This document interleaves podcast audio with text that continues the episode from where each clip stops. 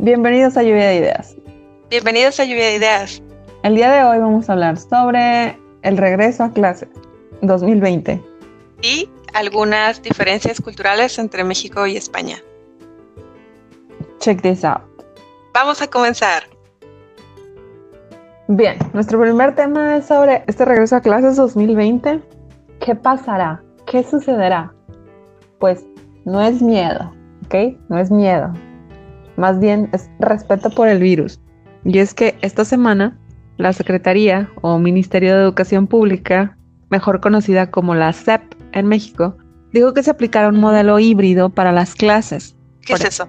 O sea que serán, ok, el modelo híbrido es que eh, serán presenciales y a distancia. Entonces supongo que están copiando las estrategias de otros países y pues está bien, se me, me parece bien, porque ya vimos que solamente a distancia como que no está funcionando. Pero aquí, aquí ni hemos pasado la primera ola. O sea, México está muy bien que copien de otros países, pero lo que es México, México, o sea, todo México, pues creo que ni siquiera hemos pasado la primera ola. Estamos en una larga meseta con relación al número de infecciones y personas que fallecen cada día. La neta es que es difícil saber en dónde estamos porque las cifras no han sido claras desde el inicio y considerando que debido a la economía el trabajo en México no se detiene, pues imagínate. Sí, está ahorita en tiempos confusos. Según la nota de La Vanguardia, del periódico La Vanguardia, este híbrido se da de acuerdo a las necesidades de cada estado. Entonces, o sea, pretenden lanzar esta modalidad de parte presencial, parte en línea, pero pues va a depender también de cada estado. Y pues hay que recordar que para los estudiantes de todos los niveles de manera oficial, las clases se suspendieron desde el 17 de marzo y los niños terminaron el ciclo escolar. Ahí como pudieron los pobres, mirando las clases en la tele, completando las tareas que les mandaban a los papás por correo, usando WhatsApp y Facebook y como Dios les dio a entender, pobrecitos. Sí, es increíble pensar que en un momento pues todo el mundo se tuvo que cambiar y usar WhatsApp y Facebook, ahora sí que para estudiar. Adaptarse a morir, ¿no? Ay, bien, muy radical, pero pues sí. Y pues entre comillas el virus nos agarró por sorpresa porque en realidad no querían alarmar a la población y afectar la economía hasta que no fuera estrictamente necesario o hasta que empezáramos a caer como moscas. También. Pues es que eso fue difícil porque el presidente estaba besando niños y yendo a meetings. O sea, aun cuando ya sabíamos que esto iba a suceder, porque ya estaba pasando. Sí, yo recuerdo que yo ya estaba aquí en España cuando vi que el presidente todavía estaba diciendo que llevaba su estampita de la Virgen María. Ajá. Para, proteger. Su escudo protector. Exacto. Ajá. Pues como maestra y con la experiencia que ya nos tocó vivir, puedo decir que para que fluya el sistema a distancia es necesario que los estudiantes cuenten con infraestructura, es decir, un espacio en su casa, equipo de, equipo de cómputo de preferencia personal, porque lo hay que compartir con los hermanos, servicio de internet, una familia considerada que no interrumpa la clase, un perro que no ladre, unas tortillas que no pasen. Oh unas tortillas, un camioncito de las tortillas o carro de las tortillas que no pase mientras aprenden el verbo to be. Y pues todo eso con la finalidad de crear un ambiente propicio para el aprendizaje. Son muchos elementos. Y en lugar de eso tenemos pues todo lo contrario. Y desafortunadamente ese es el panorama para un gran segmento de la población. Es decir, no existe la infraestructura o no hay internet o pues no puedes callar al perro, ¿verdad? O a la gente que está construyendo cerca de tu casa Digo, a los vecinos que tienen la música a todo volumen. Sí. Está cañón, muy difícil. Creo que también se tiene que fomentar todavía muchísimo más el respeto. O sea, es algo que ya deberíamos tener, pero ahora, imagínate, los niños no pueden aprender por cosas tan, pues, mundanas como eso, como el que el hermano esté viendo la tele en el mismo cuarto o lo que sea, o sea, no los dejan aprender. Sí, de verdad, o también me ha tocado eso, estar eh, en las clases en línea y se oye la tele, o se oye el hermanito llorando, y es como... Oh". Pero bien, el artículo de, La Vanguardia del periódico también menciona que este modelo solo será efectivo después de nueve medidas que el gobierno piensa implementar. Aún así tengo un poco de miedo. los pequeños, o sea, los niños pues, no miden la gravedad de tocar el barandal, la pared, la perilla, sus compañeros, las paredes, lo que agarran del suelo, limpiarse los mocos y luego correr a abrazar a la maestra. Ah. sí, claro que sí. Es que ese es el problema con los niños y por eso lo que se les quería mantener dentro, por ejemplo, aquí en España, y luego empezaron a dejarlos salir como una hora al día, porque son niños, o sea, están quietos, pero yo creo que también tienen la capacidad de adaptarse, o sea, si tú les dices, pues no, porque, pero en la escuela ahí sí está más difícil. Es que estás de acuerdo que cuando los aíslas o cuando son poquitos, pues hay mejor manejo, eh, o se puede, puede manejar mejor la situación, pero imagínate una maestra con 20, 30, bueno, ya sabes cómo es en México, 30, 40 estudiantes, está cañón. Sí, claro, yo tenido 35 alumnos y no puedo hacer que los 35 escriban algo al mismo tiempo en el pizarrón. No sé cómo hacer que 35 no se toquen la cara o la mesa o a su compañero, o sea. Sí, supongo que van a estar desinfectando continuamente, pero por la misma naturaleza de curiosidad e inquietud, pues obviamente de camino a la escuela o sí. Bien, estas son las nueve medidas. La primera medida es que van a crear comités de salud escolar. No sé exactamente qué significa esto. Yo supongo que como grupos de padres a lo mejor para estar ahí como que monitoreando a los niños o no sé si mismo del gobierno de que alguien de la escuela que se asegure que estén utilizando el gel a la entrada y ya sabes de que los piecillos, etcétera. Supongo que es algo relacionado con esto. Eh, sí, a mí también me suena a lo mejor algo de padres de familia que estén revisando cosas, mm, algo así, no sé. Sí, porque no creo que vayan a contratar a más personal todavía en las escuelas, entonces. No creo. Bien, la segunda medida es acceso a agua y jabón en las escuelas yo diría que ya de paso, ya que andan así buena onda, eh, dando jabón y agua en las escuelas, pues que les pongan un poquito también. Es que para los que no saben, pues los baños y la infraestructura de una escuela pública en México es muy, muy básica. O sea, da gracias a Dios que hay lavabo y retrete. Y, sí, a veces no hay rollo. Y que tienen puertas, o sea. Entonces, este, pues sí, aunque ahora que mencionas que tienen puerta, yo creo que a lo mejor al menos un baño en cada escuela primaria no tiene puerta. Sí, por alguna u otra razón. Que los niños. Sí, o sea, no funciona. Ajá. Sí, sí. Está descompuesta la, agarradera. Y ok, no tiene puerta o el baño no sirve. Ándale. O sea, está ahí de adorno de que no funciona. y nada más hay un baño ya.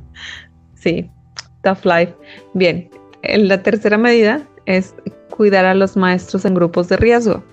Y esto es como, ah, está difícil, o sea, mm. algunas escuelas se quedarán a distancia, yo creo, porque hay muchos maestros de la vieja guardia, a.k.a. Elvester Bitches. Entonces, hay muchos maestros que son mayores. Muchos maestros. Imagínate el, bueno, estoy exagerando a lo mejor, pero el 40% pues ya está en grupo de riesgo.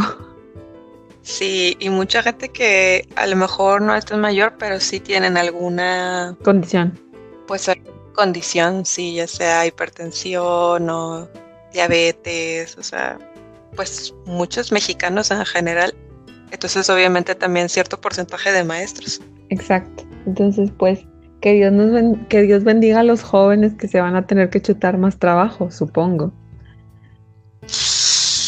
los que vayan saliendo de la normal. Sí. Eh, la medida número cuatro es el uso general y adecuado de mascarillas. Y pues, buena suerte a las escuelas sin clima y con cubrebocas. ¡Ay, qué calor! Sí, porque supongo que pues también van a estar ahí monitoreando que los niños traigan su mascarilla, que se la pongan bien y tal. Pero tú sabes que en algún punto es desesperante, o sea, y más cuando amaneces a amaneces a 28 grados. Sí. O sea, no es el punto más alto del día, pero ya estás amaneciendo con calor. Claro. Y bueno, yo ahora que estuve en un clima así más húmedo y traía la mascarilla y estaba el sol así sobre mí, si te sofocas. Y luego si me ponía los lentes oscuros, ya no se me veía la cara. Se te empañan los lentes luego también. Sí. Entonces... Pero o sea, te la tienes que poner. Ahí íbamos sudando, íbamos sudando los dos, pero ni modo. Hay que, hay que usar la mascarilla, hay que ser responsables. Ajá. Es difícil, pero pues es necesario. Eh, la, la siguiente medida, la número 5, es la sana distancia y la asistencia alternada. Esto está muy bien porque en algunos salones son de que 40 niños. Entonces, el hecho de que sea asistencia alternada, de que unos días van unos y otros otra, pues ya es un mm. poquito más eh, ligero el asunto. Dos días van 20, otros dos días van otros 20. Y yo diría que el, el viernes todos en su casa. Pero. Me agrada. Pero quién sabe, o sea, no sé cuál, cuál es la medida oficial. El número 6 es maximizar el uso de espacios abiertos. Y pues me imaginé al conserje así con una escoba separando los grupitos de amiguitos. Los niños de primaria. Y luego también pensé, los niños de primaria ya no se podrán pasar recaditos. Es como, no, estás tocando todo, entonces. Ni prestar los colores. Ni nada. Cada quien sus cosas. No traes borrador, ni modo. Ponlo si le, das, le prestas a alguien, ya se lo regalaste porque no lo quieres de regreso. No, pues desinfectalo, tráete tu, tu botellita de alcohol. oh my god, es que es toda una nueva realidad esto. O sea, no puedo imaginarlo todavía, todo lo que se desprende de. Sí, habrá que ver. O sea, así como fue el fenómeno de estar encerrados, de que todos estaban aburridos, al principio muy animados subiendo memes, subiendo eh, contenido y de pronto así como yo siento que fue como el bajón de que todos estaban volviéndose locos, como sí. los pajaritos estos que están encerrados te empiezan a desplumar por estrés. No. Sí. Así estábamos. Bueno. ¿Y ahorita ya agarramos nuestro segundo aire o qué? Pues yo creo que en algunos, no sé, la verdad. O sea, en general yo puedo percibir, al menos con, por ejemplo, mis estudiantes, que al inicio les costó mucho mucho, mucho. Y como que ahorita ya, ya están así como aceptando. Adaptando. Sí, pero también no sé si tenga que ver que ya es casi el final de, de, nuestro periodo escolar. O sea, no sé qué, no sé si es más bien porque ya se está acabando el periodo escolar que ya se sienten menos eh, tensos o ansiosos, o sea porque ya pasó suficiente tiempo como para que se hicieran a la idea. Bueno, Luego tenemos la siguiente, que es la suspensión de actividades de congregación en la escuela. Eh, entonces, cero motivación para los niños, sin bailables, sin honores a la bandera, sin... ¡Wow! Sí. Sin, sin fiesta del Día de las Madres, ni Navidad. Ni Día del Niño. ¡Wow! Ni Día de la Revolución, la Independencia. Día de la Bandera. Entonces, bueno, viéndolo, o sea, desde esta perspectiva de, que no haya a que haya, porque muchas veces decimos, qué pérdida de tiempo los honores, o qué pérdida de tiempo esto, qué pérdida de tiempo lo otro. El bailable. O sea, por ejemplo. Pero la verdad, o sea, viéndolo así como, ok, entonces, ¿preferirías que no existiera el bailable ni el Día de las Madres, ni el Festival del Día de las Madres. Pues no, porque ¿dónde está ahí como ese, esa experiencia del niño para hacer una actividad diferente o para hacer como una presentación, el nervio y ya sabes, que todos lo estén viendo? Para nosotros es parte de, o sea, incluso a los niños que, por ejemplo, a mí no era muy buena bailando o así y me ponía nerviosa, o algo, aún así es parte de, o sea, es de tu formación y si nosotros no tenemos pues artes o otro tipo de materias, para nosotros eso es pues donde está la variedad también, o sea, en ir a cantar una canción, hacer bailable, el trajecito. Es expresión, es expresión cultural. O sea, no lo vemos de esa manera, tan de esa manera o no, no lo valoramos, pero cuando no lo tenemos, lo queremos. La siguiente medida es a la detección temprana de casos, o sea, que si un niño se infecta o está enfermo les va a regalar 15 días a sus compañeros de clase en sus casas. Y básicamente eso eh, es eso, o sea, se suspenden las clases por 15 días. Ah, wow, o sea, si un niño se está enfermo, todo el mundo tiene, tiene clases en su casa o suspenden las clases. Sí, o sea, a lo que entendí es, si se reporta un caso dentro de un salón de clases, no dentro, vaya, de uno de los niños del salón de clases, entonces, a partir de ese día, por 15 días, todos los niños se van a su casa y toman la clase solo en línea. Mm, eh, la siguiente medida es apoyo socioemocional para docentes y estudiantes. Un poco tarde. No creo que no creo que se den abasto, la verdad. Yo creo que a todos, aunque seas introvertido, aunque seas disque antisocial, a todo el mundo nos afectó la pandemia y sigue afectando a nivel psicosocial y emocional. Eh, como el meme de He-Man, que está así acostado en la camilla y dice, cuando acabe todo esto, ¿sabré saludar a la gente? ah, sí. Todavía sabré hacer quién sabe qué. Sí, porque esto está marcando un parteaguas, o sea, es antes de la pandemia y después de la pandemia. Y creo que, como justo como lo dijimos, o sea, a los niños que son moldeables y los puedes, los puedes guiar más fácil, de manera más fácil. No sé qué tanto les vaya a afectar en su, pues en su desarrollo, porque sí es que todavía, pues dicen los psicólogos, todavía no se ven las consecuencias, se van a ver hasta dentro de unos años, o sea, lo que se sintió, lo que ellos entendieron en este momento, o sea, estamos viviendo algo nunca antes visto. Sí, imagínate que las generaciones, tipo los chiquitos, cuando, tipo van a ir creciendo y tal, y ya no van a querer saludar, saludar de mano o de beso a la gente. Es como... Claro, porque en sus tiempos va a ser como, no, es que me podía dar coronavirus. Y entonces no lo hicieron.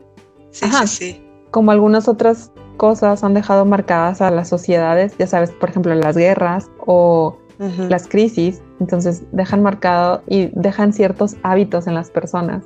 Eso está muy interesante. Claro. Antes, yo creo, no sé con quién estaba hablando el otro día de Japón, que por ejemplo para los japoneses, yo creo que el cambio ha sido menor, porque ya ves, ellos siempre cuando estaban enfermos de gripa usaban mascarilla, etcétera. Entonces yo le decía, pues para ellos a lo mejor es muy, fue muy fácil agregar estas medidas porque ya lo hacían. Pero para los demás es raro y es nuevo y es como, a ver, no puedo respirar, este, que si los lentes, como decías tú, que se te empañan. O sea, saber tener ese respeto también de, pues, incluso tu misma higiene personal, la higiene cuando vas a algún lugar, o sea, que si te sientas y están limpiando ahí con el gel, echando el spray donde tocaste y que no te ofendas, porque también cuando fui a un restaurante ahora, te levantas y entonces viene el mesero y empieza a rociar. Y por un, una parte de tu cabeza quiere decir, ay, o sea, ¿qué crees que soy? Pero por otro lado es como, ajá, sí, yo quiero que lo hagas porque cuando quiero venir a sentarme, quiero que lo hayas hecho con la otra persona que se fue. Exacto. Sí, aquí hay mucho, bueno, lo que yo he notado a nivel familiar es que las veces que ha habido esta pequeña como interacción social, ojo, no fiestas, eh, este, dentro de mi familia, es un poco extraño porque es raro, o sea, es raro no ver a alguien que no has visto además en cierto tiempo y no poder abrazarlo, no poder saludarlo, no poder darle un beso. Es extraño. Súper raro. Se siente raro y algunos lo hacen todavía, pero luego es awkward. O sea, te quedas así como la persona que lo recibe a lo mejor está así como, ¿Eh, ¿Eh, ¿qué? Y la persona que se acerca es como, ah, no estoy segura. Entonces, es muy, es muy interesante y se vuelve muy extraño. Bueno. Sí, o si te das el beso de saludo con alguien, lo que tendrías que ir a hacer inmediatamente sería lavarte la cara. Sí. con agua y jabón. Sí. Lo cual se ve, o sea, obviamente socialmente es como que, oye, ¿qué, qué haces? Pero por otro lado es como, ambos deberíamos hacer esto y hay que normalizarlo. Pues más bien, ya no tendrías que saludarte de eso simplemente. Bueno, pues en general estas medidas me parecen buenas, pero la verdad creí que serían un bien más un protocolo. O sea, cuando leí la nota dije, ah, es un protocolo de que van a incluir como un tipo de reglamento para que los estudiantes sigan antes de entrar, como, ah, bueno, antes de entrar necesitas tomar estas medidas. Y, y, también este, mientras están en las instalaciones. O sea, yo creí literal cuando leí eh, la nota que iba a ser, iban a explicar así también como una especie de reglamento para los estudiantes y pues para los papás, ¿no? En plan, todos los niños deberán limpiarse los pies y lavarse las manos en la entrada, no deberán dejar sus mochilas en el piso. Eh, y ya sé que suena muy, muy obvio, pero se sorprenderían, amiguitos. que. No, creo que tienes razón, o sea, eso debería ser también. Me imagino que en un futuro pondrán algo más detallado, pero sí es necesario. Sí, porque si no, la gente no va a saber. Exacto. Hacer y que no.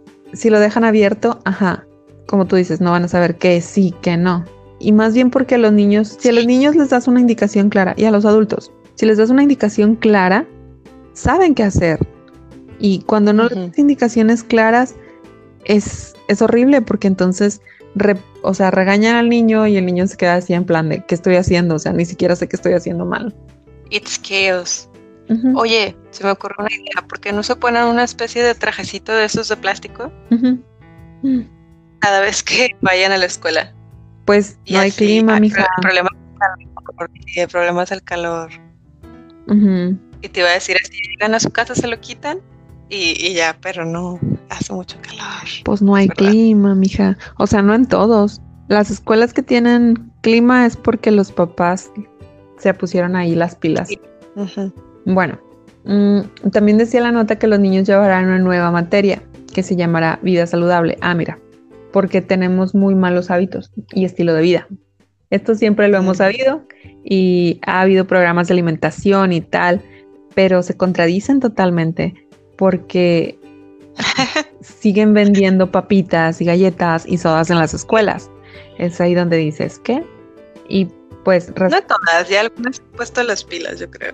Sí, pero el hecho, bueno, yo creo, sí ha cambiado, creo que sí ha cambiado. Creo que en nuestras generaciones, la tuya y la mía, Sí, era mucho de las papitas con chile, con un chorro de salsa y los, los fritos esos de viboritas y atascados de crema, todos aguados. qué rico. y la soda en bolsa. Entonces, sí. creo que se ha cambiado, pero si aún lo siguen vendiendo, pues es contradictorio. Sí, respecto a la actividad física, pues es necesario tener también infraestructura en las escuelas. Creo que al menos aquí en Nuevo León está criminal jugar fútbol bajo 28 o 30 grados en la mañana.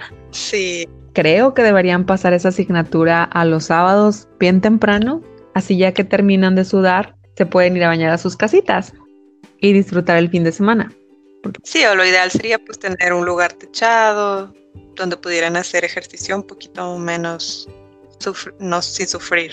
Fíjate que en las en algunas escuelitas que están tipo en mi camino, así diario, veo que sí tienen así como techado el patio.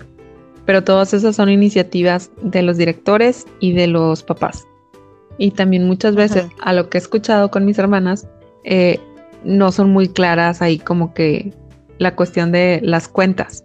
Entonces, por eso mm. muchos papás están así muy, eh, muy escépticos en participar y algunos otros no, pero pues al final de cuentas no sabes, porque es como si yo te digo, ay, vayamos, vamos a cooperar para esto y no te digo cuánto recolecté al final. Y sí lo hago, pero, pero a ver, ¿sobró o no sobró? Sabes que Ajá. Sí, fíjate que tienes razón. Creo que yo en todas las primarias en las que he trabajado, si no tenían ese techito, estaba ahí, la diré como todos los días, recuérdenles a sus papás que queremos poner un techito para que no se estén asoleando la asamblea y así. O sea, bueno, qué triste que tengamos que ser los mismos padres y directivos los que estén ahí tratando de, darles una sombrita. Es que Monterrey es muy caliente, o sea, la gente que no sea de Monterrey es muy caliente. Pues todo el norte. todo el año. Sí, todo el norte, de hecho. Sí, entonces ahí estamos batallándole. Quién sabe cómo hagan en otros estados. Estaría interesante saber cómo, cómo le hacen o a lo mejor qué medidas toman. ¿no? Si, si no está así tan gacho el clima, pues pueden hacer un poquito más de deporte, no sé. Bueno, el artículo también menciona el número de decesos y contagios Eh, pero yo la verdad, mm. pues ya no les creo. bueno, nunca lo hice. El punto aquí es que es inevitable que nos infectemos en algún momento, pero si es que seguimos en números rojos, porque pues hasta ahorita no ha sido curva, más bien cohete, ¿ustedes qué harían? O sea, seguimos en números rojos y, supongamos que seguiremos en números rojos para cuando comience el ciclo escolar. ¿Ustedes qué harían? ¿Mandarían a sus hijos a la escuela? ¿O si ustedes mismos fueran estudiantes, a lo mejor de secundaria, prepa, eh, estarían tranquilos de regresar a clases? ¿O bajo qué circunstancias les daría tranquilidad regresar a clases? ¿Tú qué harías? Si yo fuera estudiante, creo que, bueno, dependería mucho, yo creo, de la formación o de la información que he visto de mis padres. O sea, si mis padres están asustados o si mis padres no creen en el coronavirus, como todavía hay algunas personas en México y en otras partes que no creen. Pero yo creo que tendría poco de miedo también. Y intentaría hacer todo lo posible de mi parte, pero eso no es, no es suficiente, yo creo. Necesitas infraestructura, necesitas que las autoridades se hagan responsables. Simplemente necesita que todos estén en el mismo canal, porque como tú dices, si alguien no cree, ya se fregó todo. Iba a decir, imagínate el típico Pedrito que siempre está molestando a todos. Si el típico Pedrito tiene unos papás que no creen y que se ponga, yo que sea, a tocar a los niños por tocarlos, o sea, y a todo el salón. O por molestar. Dios mío sí, por molestar, como de, ah, que tengo coronavirus, aunque sea todo mentira, pero niño, es que tú no sabes, a lo mejor sí. Y están ahí contagiando, oh, my, no, esto va a ser un caos. O sea, por eso te digo, va a depender mucho de, de la información y como tú dices, ese es un caso que no me gustaría vivir, donde haya algún niño que los papás no crean y entonces les da igual y luego molesta a los demás porque pues no, no es chiste. Eso es bien y bien interesante. O sea, que al final de cuentas no solamente depende de uno, o sea, vivimos en sociedad. Como que siento que esto también nos está llevando a, verlo desde un punto de vista genérico. Es como, más allá de ser solamente yo, o sea, individual, es que soy parte de un todo. Entonces, esa parte de un todo sí está como la manzana podrida. O sea, si falla, puede contagiar a los demás. Reacción en cadena. Ajá. Estoy exagerando un poco, obviamente, porque sabemos que en este caso, este virus, eh, lo que es más, lo que es letal son los síntomas, no tanto el virus. Entonces, si puedes sobrellevar los síntomas, pues ya la hiciste, porque el virus en sí, pues no te va a matar. Se me acaba de ocurrir otro escenario en donde Pedrito toca a dos, tres niños y luego esos niños empiezan con, maestra, déjeme irme a lavar las manos. Y luego tienes a todo el salón queriendo irse al baño a lavar las manos. Puede pasar. no, no quiero imaginarlo. Dios mío, estos maestros, yo creo que a lo mejor se quedan en su casa. Pues. Creo que esto va a ser un caos. Con niños es muy difícil, es muy difícil. Yo lo sé, pero también es complicado. Tal vez secundaria y prepa pero niños. Sí, estoy de acuerdo. También va a depender mucho de cómo siga la situación en general, pero justo como dices, a lo mejor primarias, kinder primaria, pues no, solamente eh, secundarias, prepas. Y a la primera, ahora sí que pues a la primera llamada de atención fuerte para alguno de los niños, ya sabes, que escupa, que ese tipo de actitudes, pues te regresas a tu casa y tomas las clases desde tu casa porque tampoco... Sí, ahora sí que va a aparecer premio, pero... No, batallan más, o sea, yo creo que también, fíjate lo que, bueno, sí, nunca lo dicen, pero a, mí algunos estudiantes también me llegaron a decir, extraño mucho la prepa, extraño a los maestros, extraño, y yo, hmm, para que vean. Eh. Bueno, eso sí, o sea, sí, también se va a hacer esa conciencia un poco, ¿no? A lo mejor Dios quiera, y los niños también se queden así como, bueno, me voy a portar bien, o sea, porque puedo estar aquí, si no me van a mandar a mi casa y ahí estoy solo o lo que sea. Sí. Obviamente no es lo mismo, la convivencia, escuchar al maestro, o sea, el aprendizaje en sí, obviamente, pues por algo tenemos tantos años con este modelo presencial y ahorita que estamos viviendo un modelo más híbrido, o virtual, ¿cómo se dice? Virtual. Virtual. Pues depende. O sea, yo creo que para niños es, es un poquito mejor presencial. Sí, pues los que te digo son de prepa y creo que ellos se pueden controlar. Yo creo que va a, va a depender, va a depender este de en qué punto estemos para cuando empiecen las clases. Sí, también esperemos que pues todos juntos podamos ayudar a ya llegar a esa curva e ir hacia abajo, que las personas se hagan responsables y que pues vaya para mejor los casos en México. Sí, y bueno, déjenos ahí sus comentarios si ustedes regresarían a clases, no regresarían, o si fueran maestros, pensarían de cambiar de profesión. sí, pensarían en cambiar de profesión a alguna que no involucre niños. Esperamos sus comentarios.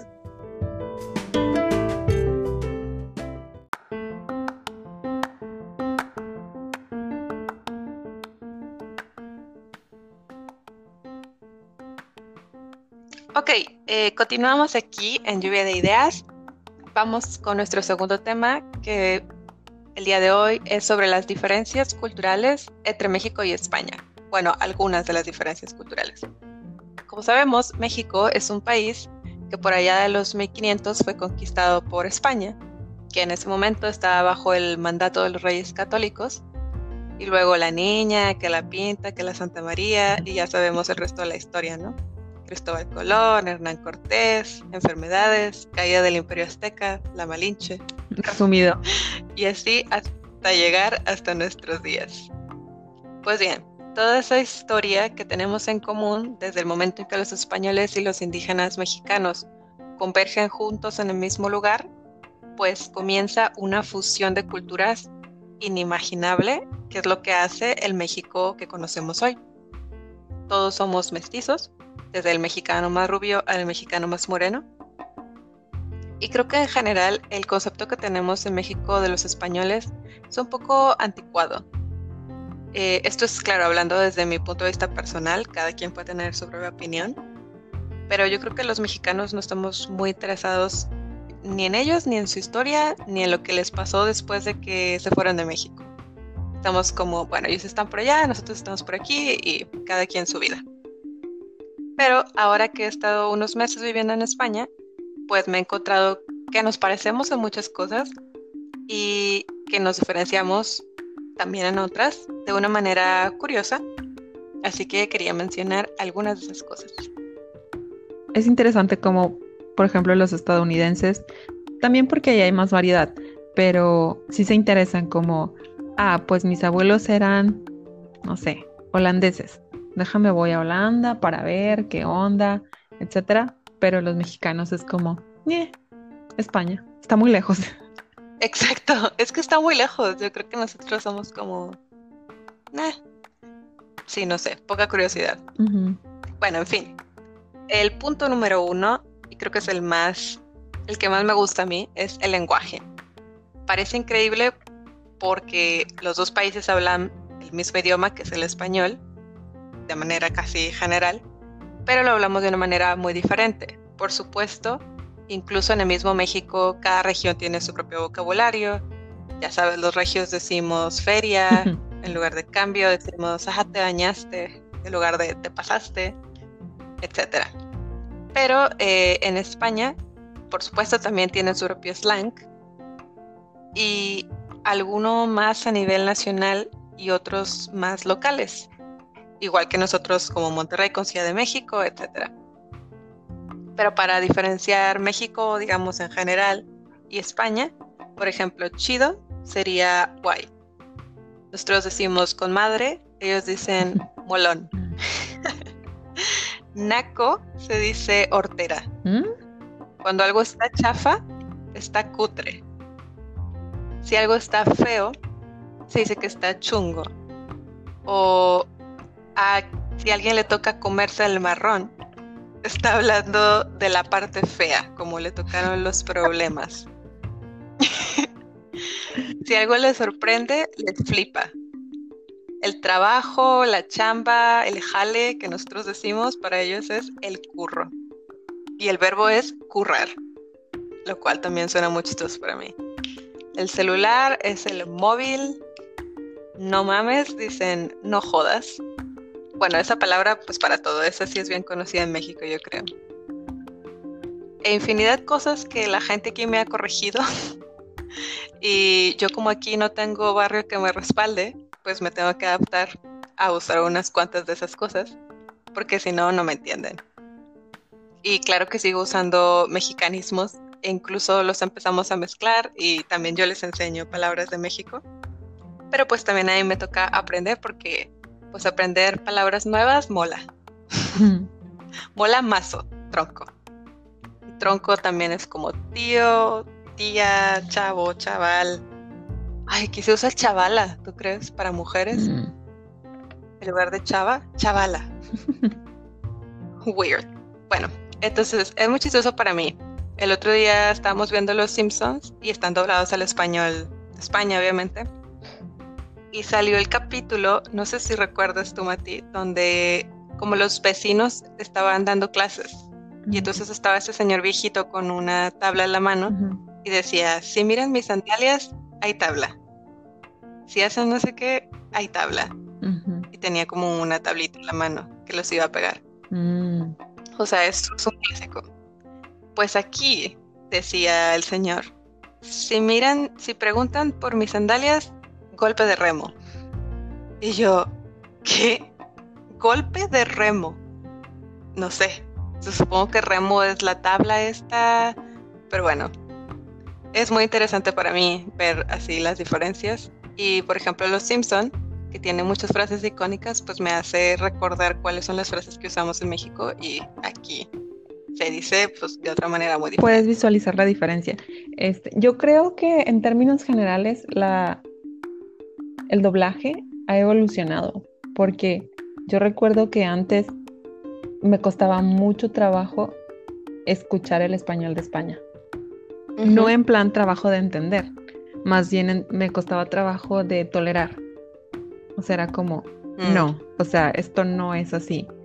Por ejemplo, si ver una serie que ya conocía, con las voces que ya conocía, mirarlo en español de España, eso era donde me, creaba conflicto. Pero si veía algo desde el inicio en español de España, bien, o sea, tranquilo. Eh, pero no sé, creo que ha evolucionado el doblaje y creo que ahora yo lo siento menos. No sé si porque ya tengo también más conocimiento y ya he estado expuesta a diferentes escenarios y más bien no cambió tanto, más bien la que cambió fui yo. Pero sí creo. Yo creo que a lo mejor sí, ha cambiado un poquito para lo mejor. Porque yo recuerdo esos documentales que veíamos cuando éramos niños, o sea, era un doblaje feo. Sí con un acento exagerado. Sí. Y ahora yo no encuentro eso tan fácilmente. Sí. O sea, creo que ha habido evolución en ese, en ese aspecto.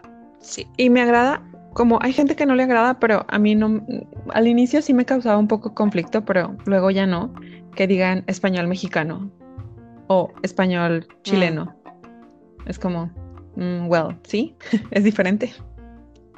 Sí, yo creo que también a mí al principio se me hacía raro, como de por qué tienes que especificar, pero ahora pues sí, incluso lo utilizo y me agrada, porque en realidad es otro español, es español mexicano. Sí, no me importaría decir que... Valga la no, en otro tiempo me, me, importaría, pero ahora no me importaría decir que hablo mexicano. Sí, se escucha un poco raro, pero es verdad, o sea... Ya, español mexicano. ¿Y qué te parecen algunas de las expresiones? Unas son chistosas, ¿no? Fíjate que algunas no me, o sea, está como, ok, ok, pero portera, really? Sí. Mazo. ¿Mm? Sí. Y la primera vez que mogollón, mogollón. La primera vez que escuché chungo también es como, ¿ah? ¿Chongo? sí. Ah, yo cuando digo chongo, yo decía, ah, es que necesito hacerme un chongo. Dicen coleta. Y si, y si yo quiero decir dona, para la liga del pelo, para hacerme el chongo, es coletero. Ah. Y a veces, pues, me da risa porque son palabras en español, pero para mí son palabras, no sé, muy de libro, muy falsas. muy que no se usan. Eh. Este, sí. Sí, que no se usan. Aquí ya son scrunchies, amiga. Ya son scrunchies. Sí, son crunchies, la dona, la liga. Pero aquí la liga es la de la novia cuando se casa y así. Yo creo, fíjate que creo que no es, o sea, el español de México está un poco más limitado en cuanto a vocabulario. Simplemente. Es que está más limitado, como dices tú, en cuanto a profundización del español. Sí. Pero como tenemos tantos anglicismos, lo, lo enriquecemos con palabras del inglés. digámoslo así.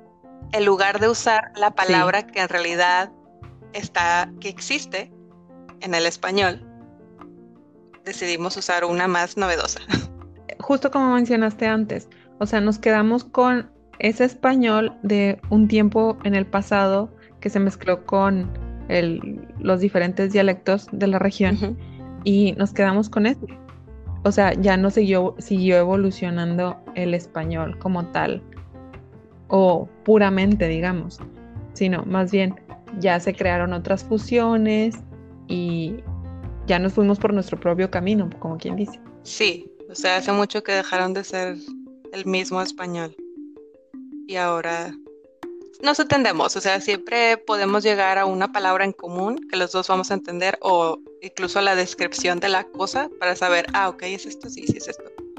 Pero a veces bueno, muchas veces no es la misma palabra la que usamos.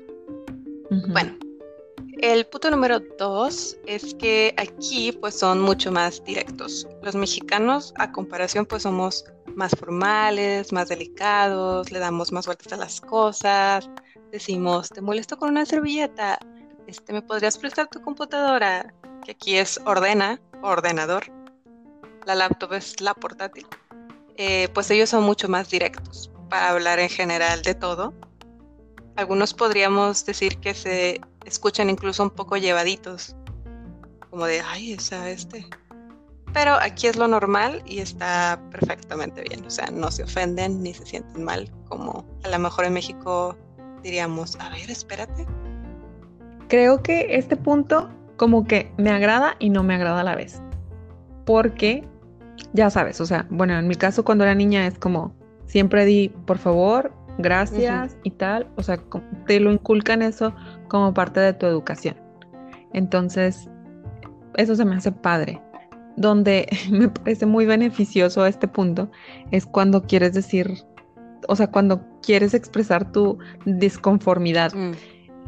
Viene muy, viene muy bien, porque es como, don't blame me, blame the culture. es como, pues así es aquí. No sé. Ah, sí, sí.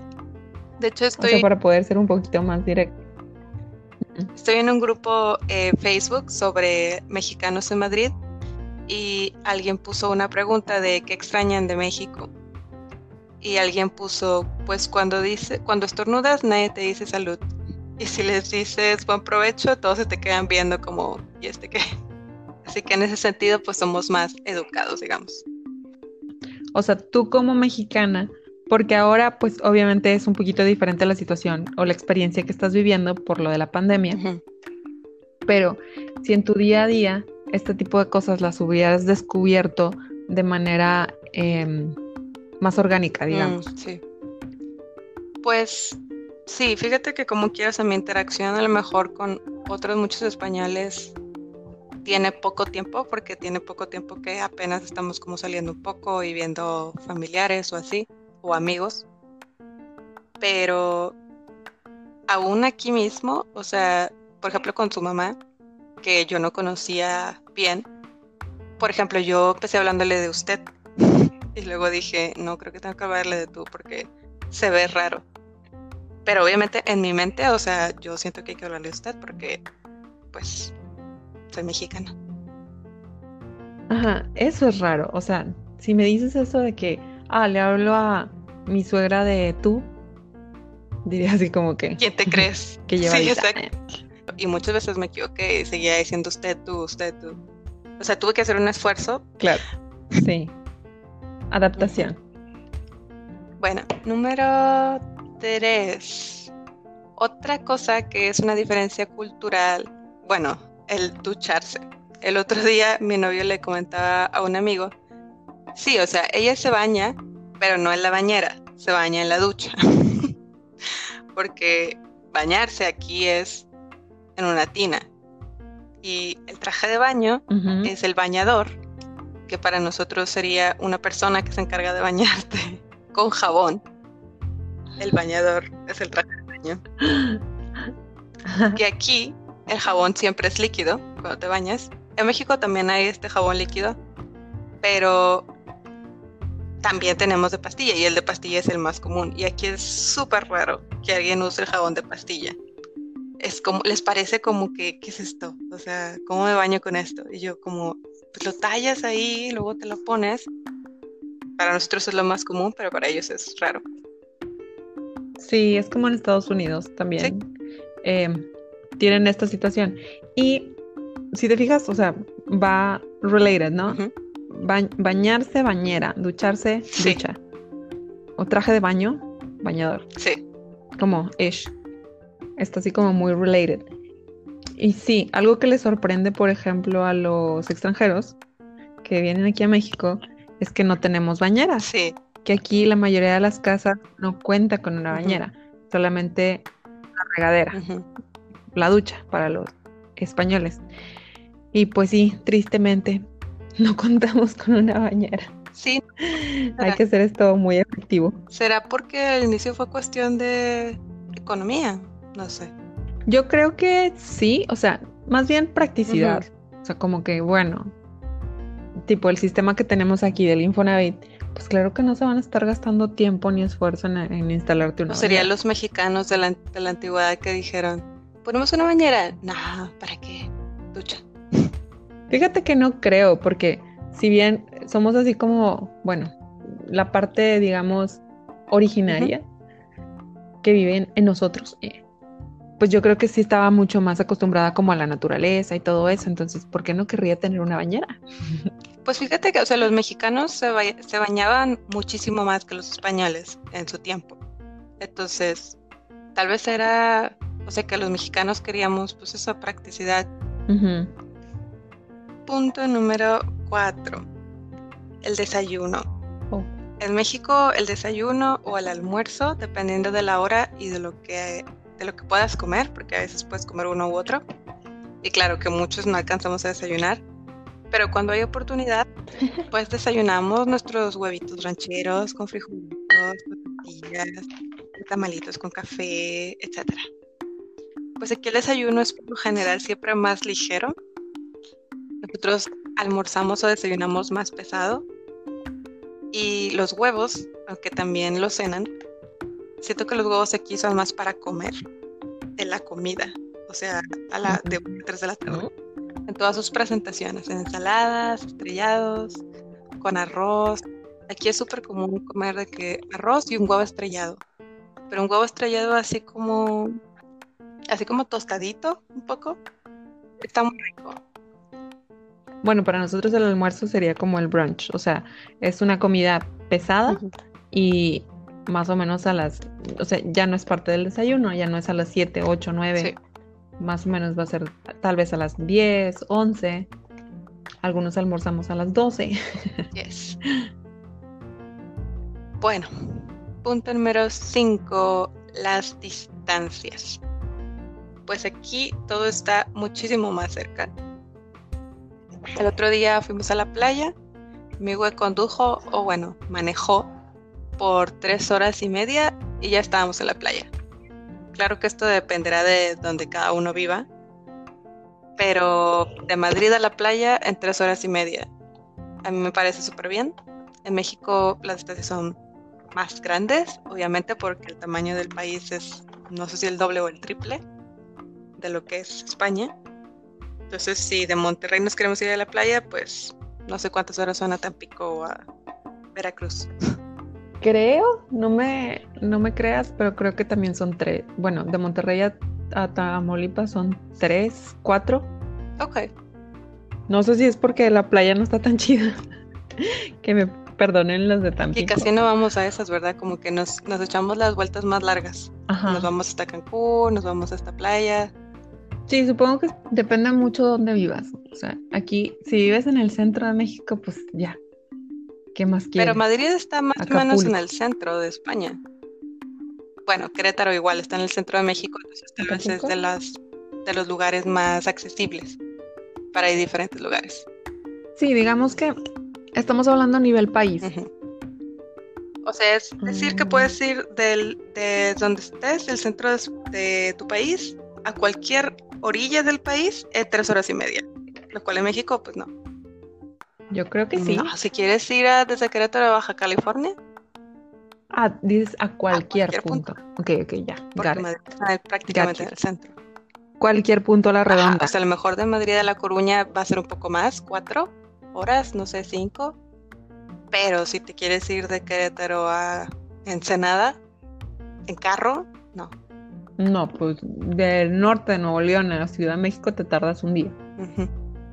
Menos 12 horas, ¿no? No puedes viajar de Baja California a Chiapas en carro en un día.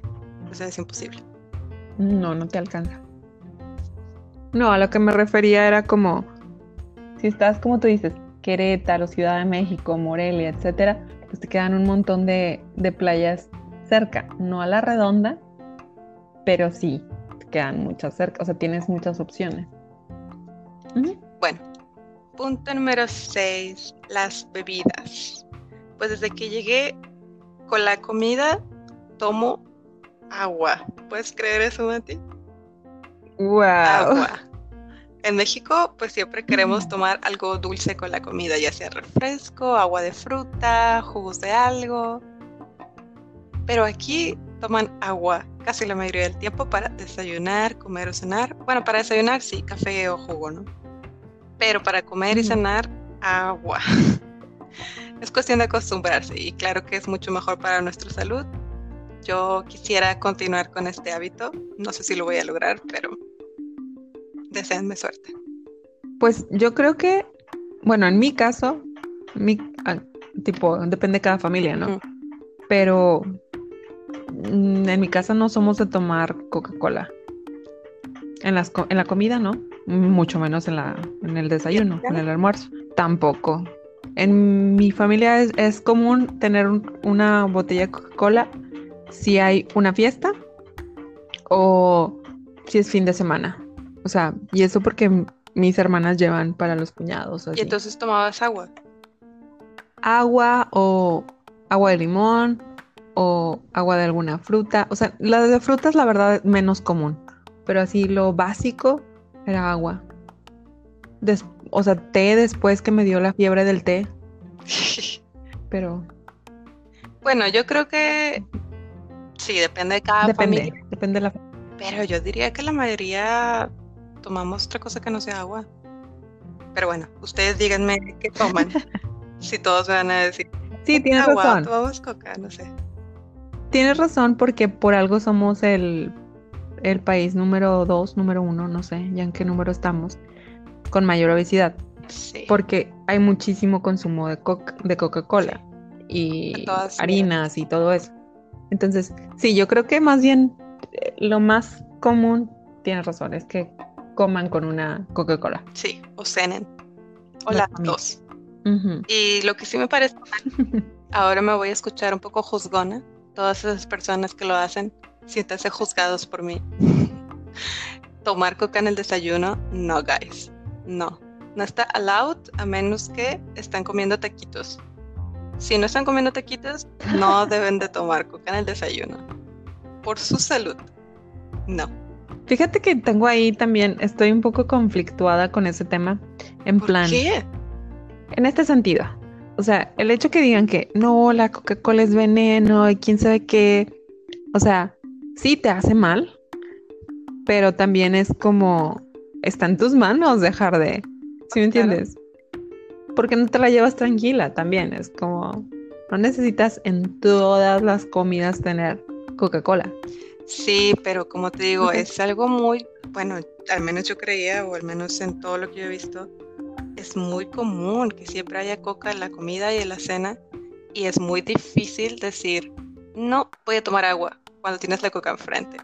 Sí, o sea, es, es un hábito y como te digo, es algo que me gustaría continuar, pero es difícil para algunos. Sí, yo creo que son hábitos, porque cuando no estás acostumbrado a, te da igual que haya una soda y esté súper fría y la tengas ahí enfrente. Ay, ya se me antojó. En mi caso, o sea, a mí se me tiene que antojar, así mucho, para decidir comprarme una Coca-Cola. Bueno, aunque hablando de las Coca-Colas, por ejemplo, aquí las latas de que para nosotros son de 350, aquí son de 330. O sea, todos son en menor cantidad. Uh. Y también está el impuesto ese. No es tanta la diferencia. No, o sea, a lo mejor es en tamaño, ¿no? Pero quieras que no, o sea, es como, es menos. Aquí no existen las cocas de dos litros y medio. Creo que la más grande es de dos litros. O sea, y, sí, el consumo pues es mucho menor en comparación de México. ¿El precio qué tan diferente es? Eh, yo diría que sí es más cara. Depende, como aquí no hay tanto tiendita de la esquina, pues la compras así de que en paquetes. Y en paquetes pues no te sale tan cara, ¿no? Obviamente va a cambiar el precio porque cambia el tipo de cambio, cambia la moneda, pero más o menos para saber si era... Pues mm, mira, un 12 de Coca-Colas, que como te digo son de 330, cuesta 8, 756, 8 euros. 8 por casi no es tan cara. 30 que cuesta el euro. Sí, te digo, cuando las compras en paquete están más baratas. Pero en un restaurante, pues te va a costar, depende del restaurante de nuevo, de 1 a 3, 4 a lo mejor euros. Aunque fíjate que también en los restaurantes te dan una de vidrio chiquitita. Se me hace que un mm. poquito más grande que la más chiquitita de México, ¿Te acuerdas esa de vidrio que salió chiquitita? No acuerdo, 220 o qué. Creo que es un poquito más grande que esa, pero definitivamente más chiquita que la de 305. O sea, son, son pequeñitas. Y igual te la cobran a más de un euro, esa Coca-Cola mini. Pues es que no sé a partir de qué año, o sea, a partir de qué momento, pero sí muchos países en Europa este, se preocupan por la nutrición, no la alimentación, la nutrición. O sea, es como, esto no te nutre, hay que ponerlo más caro y hay que limitarlo a ciertos eh, mililitros, por ejemplo. Bueno, siguiente punto número 7, basura y reciclaje. Aquí sí se separa la basura. Pasan a recogerla en diferentes días, diferentes horarios, orgánica, inorgánica, papel, cartón, latas. pues esto me gusta porque tienen mucha más conciencia ecológica. A lo mejor no te voy a decir que son súper estrictos, pero al menos una noción de separar lo básico y aunque sea por ese momento, al momento de hacerse cargo de los desechos, lo que sí me parece un poco mal es que aquí se usa muchísimo plástico y papel y cartón en cosas que yo digo, no necesitas un papel ni un cartón para esto. O sea, vienen unos aguacates en una bolsa de plástico con un cartón que los estoy sosteniendo y luego casi creo que una bolsita para cada aguacate, o sea, viene mucho, mucha envoltura de las cosas. ¿Es, ¿Es, por darle una presentación bonita, o sea, que las cosas se vean derechas, que no se vea chueco, que se vean bonitos, pero es mucho papel y cartón y plástico. Sí, así es como nos terminamos de cargar el planeta. Este, lo mismo me causa conflicto con, o sea, he visto también algunos así como videos de Japón y tal. Y es como, es un chingo de envoltura, o sea. Sí. Es demasiado. Y luego un tiempo estuve obsesionada con los videos de cafeterías. Entonces, básicamente es una persona que se graba haciendo bebidas en una cafetería en Japón. Ajá. Y ya sabes, me encanta el café. Sí. Pues entonces yo estaba ahí como mirando todo el proceso.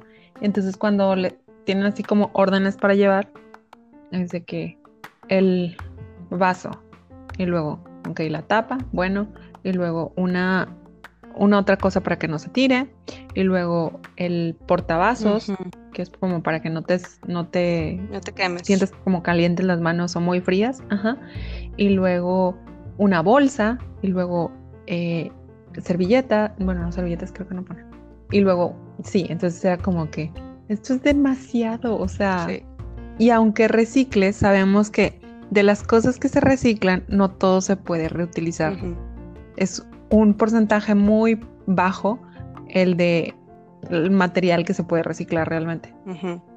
Sí, y siempre dicen, y si no lo sabían, eh, ténganlo en cuenta, que es mejor no utilizar, o sea, que no se produzca ese cartón, ese papel, ese plástico, a que lo recicles luego. O sea, para, para el mundo, para el ambiente, es mejor que no se hubiera fabricado en primer lugar. No porque lo recicles, debes sentirte de que, ah, bueno, ya no hice daño. No, porque ya hubo un proceso para hacer esos materiales en el cual, pues, hubo consecuencias. Sí, ahí la onda, la reflexión debería ser para los negocios. Sí, claro. De, pues, trata de hacerlo lo más austero posible, con una bonita presentación, pero de manera lo más austera posible.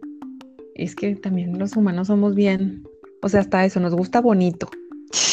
que le pongan flores y bombones y Pero ahora lo queremos bonito y sostenible, por favor. Las dos cosas. Ajá, bonito y sustentable, por favor.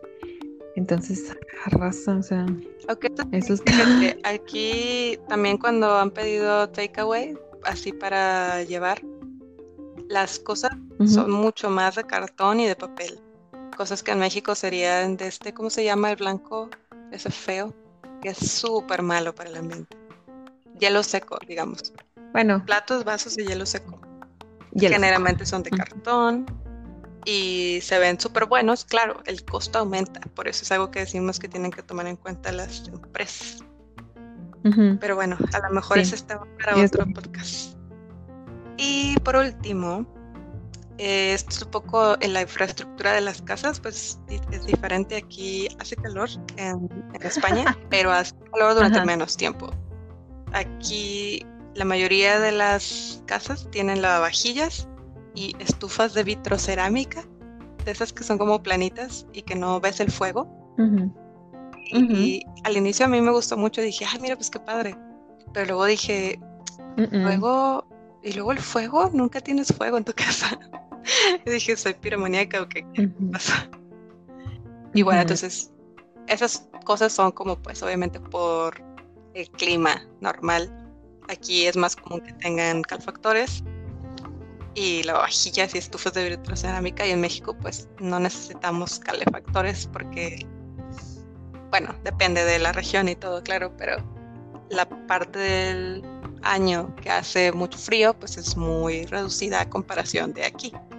De hecho, el otro día estaba lavando los platos y después de estar parada como 20 minutos, dije, oh, yo me quiero sentar.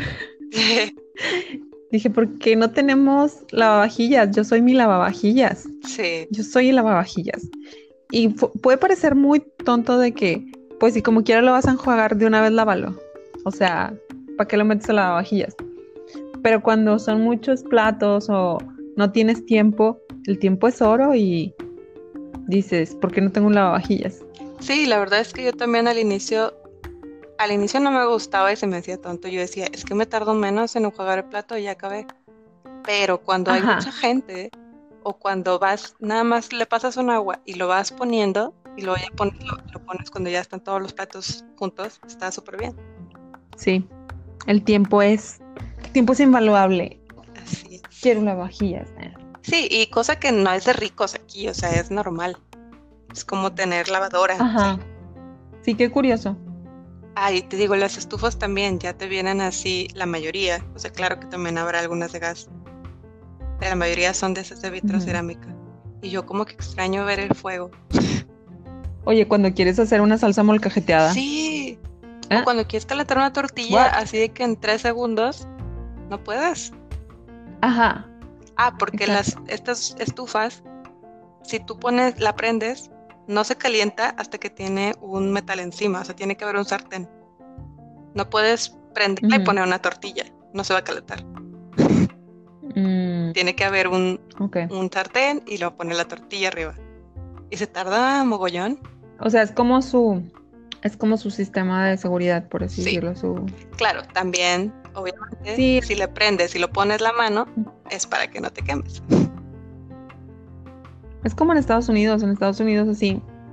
Bueno, mi hermana vivía en un departamento donde igual, o sea, tiene esa estufa y, y también, ya sabes, lavavajillas.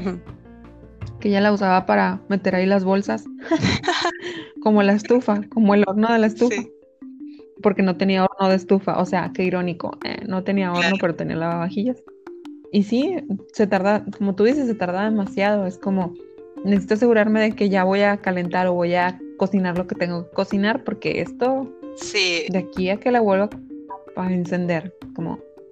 Se tarda mucho en México, como que le prendes y ya tienes el fuego ahí, fuego avientas la tortilla.